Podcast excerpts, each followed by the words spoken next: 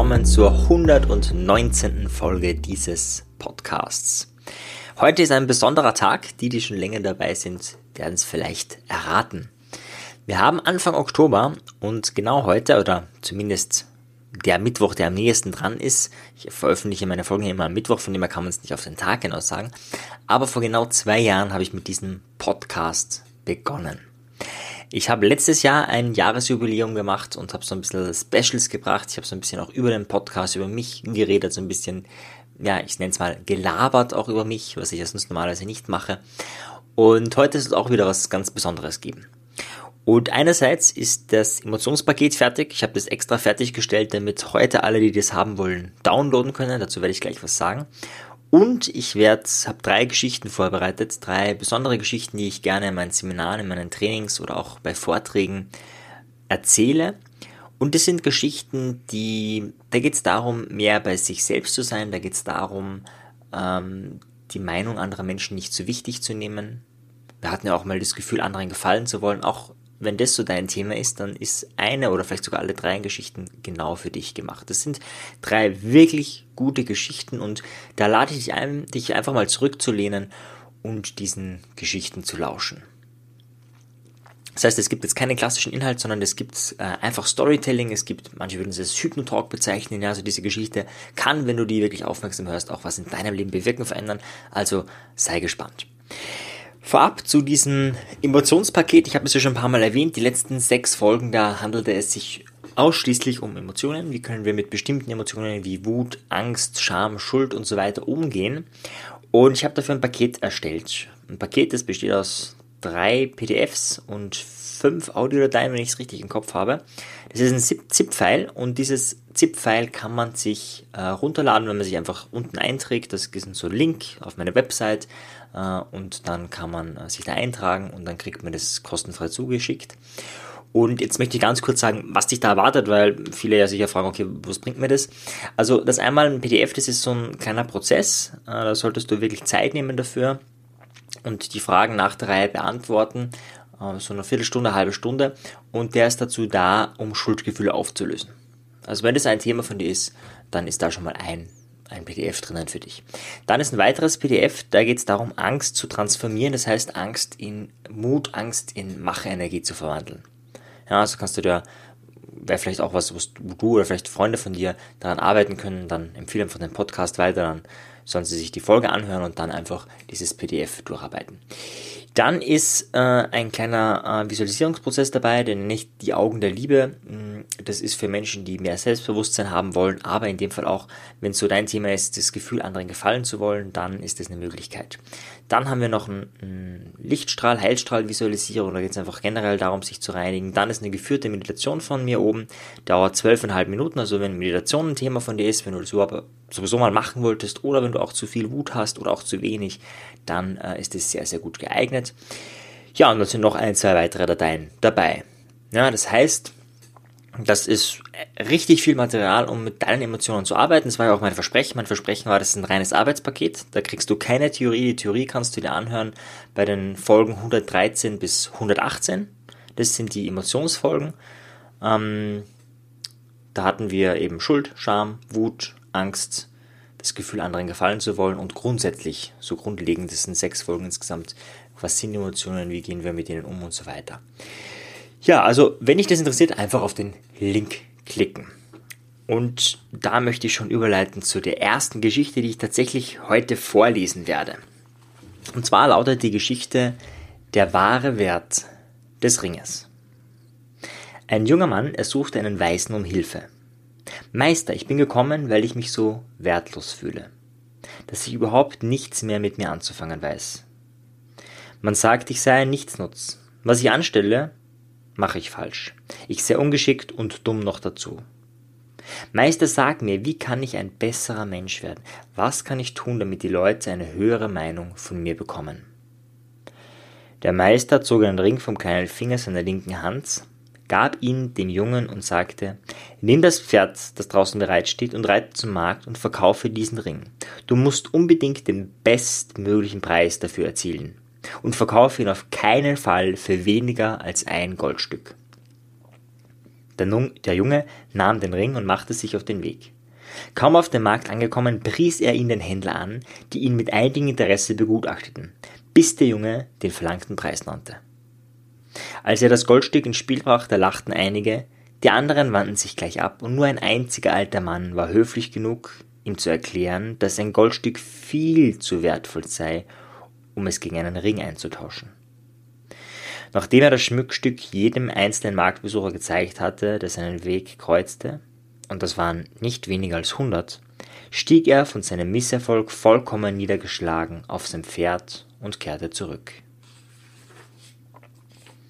Meister, sagte er, es tut mir leid, das, worum du mich gebeten hast, kann ich unmöglich leisten. Vielleicht hätte ich zwei oder drei Silberstücke dafür bekommen, aber es ist mir nicht gelungen, jemanden über den wahren Wert des Ringes hinwegzutäuschen. Was du sagst, ist sehr wichtig, mein junger Freund, antwortete der Meister mit einem Lächeln. Wir müssen zuerst den wahren Wert des Ringes in Erfahrung bringen, steige wieder auf dem Pferd und reite zum Schmuckhändler. Wer könnte den Wert des Ringes besser einschätzen als er?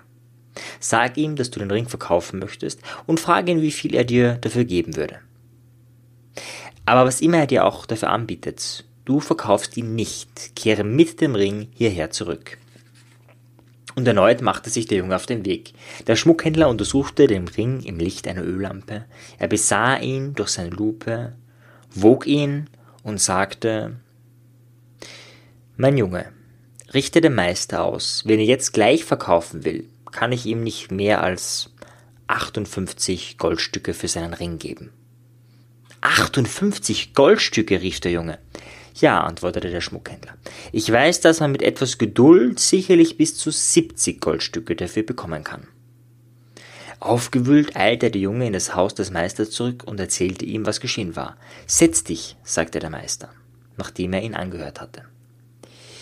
Du bist wie dieser Ring, ein Schmuckstück, kostbar und einzigartig. Und genau wie bei diesem Ring kann deinen wahren Wert nur ein Fachmann erkennen. Warum irrst du also durch dein Leben und erwartest, dass jeder x-beliebige um deinen Wert weiß?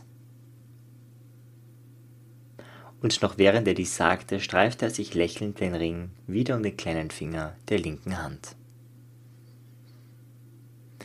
Ja, wenn du mit Menschen arbeitest, dann ist es vielleicht eine Geschichte, die du ihnen erzählen möchtest. Vielleicht hast du dich auch selbst darin gesehen, ja, dass dir die Meinung anderer wichtig ist und die Geschichte verdeutlicht dir dann vielleicht, was du wirklich wert bist und worum es wirklich geht im Leben.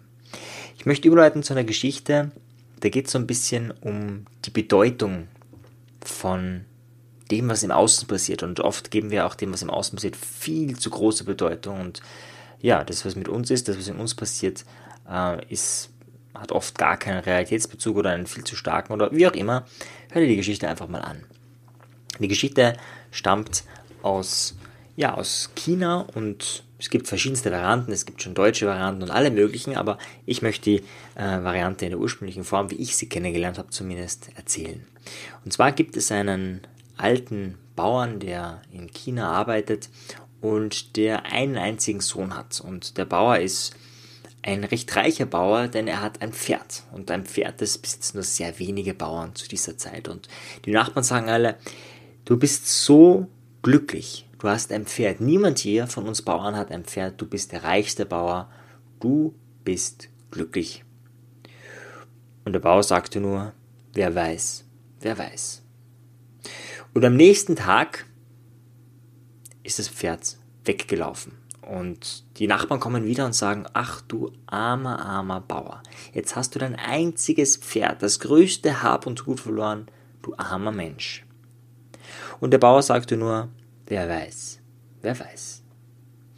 Am nächsten Tag kam das Pferd mit drei wilden Stuten zurück, so dass der Bauer nicht ein, sondern gleich vier Pferde besessen hat. Und die Nachbarn kamen wieder und sagten, du Glückspilz, du bist der glücklichste Mann hier und das ist das Beste, was dir jemals passieren konnte. Und der Bauer sagte nur, wer weiß, wer weiß. Und am nächsten Tag versuchte sein Sohn, sein einziger Sohn, die wilden Stuten zu zähmen. Und bei diesem Versuch verletzte sich der Bauer, er fiel vom Pferd und brach sich das Bein. Und die Nachbarn kamen wieder und sagten, du armer, armer Bauer, jetzt ist dein einziger Sohn verletzt, wie wirst du die Ernte einholen, wie wird das möglich sein? Du armer Bauer. Und der Bauer sagte nur, wer weiß, wer weiß. Und am darauffolgenden Tag kam der König und ließ alle jungen Männer einziehen, denn es gab Krieg und er brauchte jeden Soldaten. Nur den Sohn des Bauerns ließ er zurück, da er verletzt war. Und die Nachbarn kamen wieder und sagten, du glücklicher Bauer, dein Sohn wird unverschont bleiben und unsere Söhne müssen in den Krieg ziehen. Du bist ein wahrlich glücklicher Mann.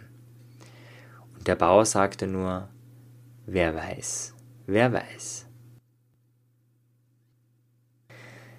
Ja, vielleicht kennst du die Geschichte schon. Das ist die typische NLP-Geschichte, wenn es um Reframing geht, also darum, wie wir Dinge deuten und wie wir sie vielleicht auch umdeuten können, wenn wir einen zu engen Rahmen haben, wenn wir glauben, so ist es und es kann nicht anders sein und dann kommen wir drauf, oh, auf einer, auf einer anderen Perspektive oder in einer anderen Perspektive ist es doch ganz anders. In der nächsten Geschichte möchte ich dich wieder inspirieren, deine eigene Meinung zu vertreten, die Meinung anderer nicht zu wichtig zu nehmen. Zumindest kannst du sie als Feedback nehmen, aber nicht als Wahrheit. Und die Geschichte geht so. Es war einmal ein Vater, ein Sohn und ihr Esel. Und sie gingen von einem Dorf zum nächsten und sie kamen ins erste Dorf und die Leute riefen, ach Gott, was für ein dummer Mann, ja, lässt den Esel ganz unbepackt, ja, weder den Sohn noch den Vater tragend. Was für ein dummer Mann. Und sie gingen ums Eck und der Vater dachte, dass sie recht hätten.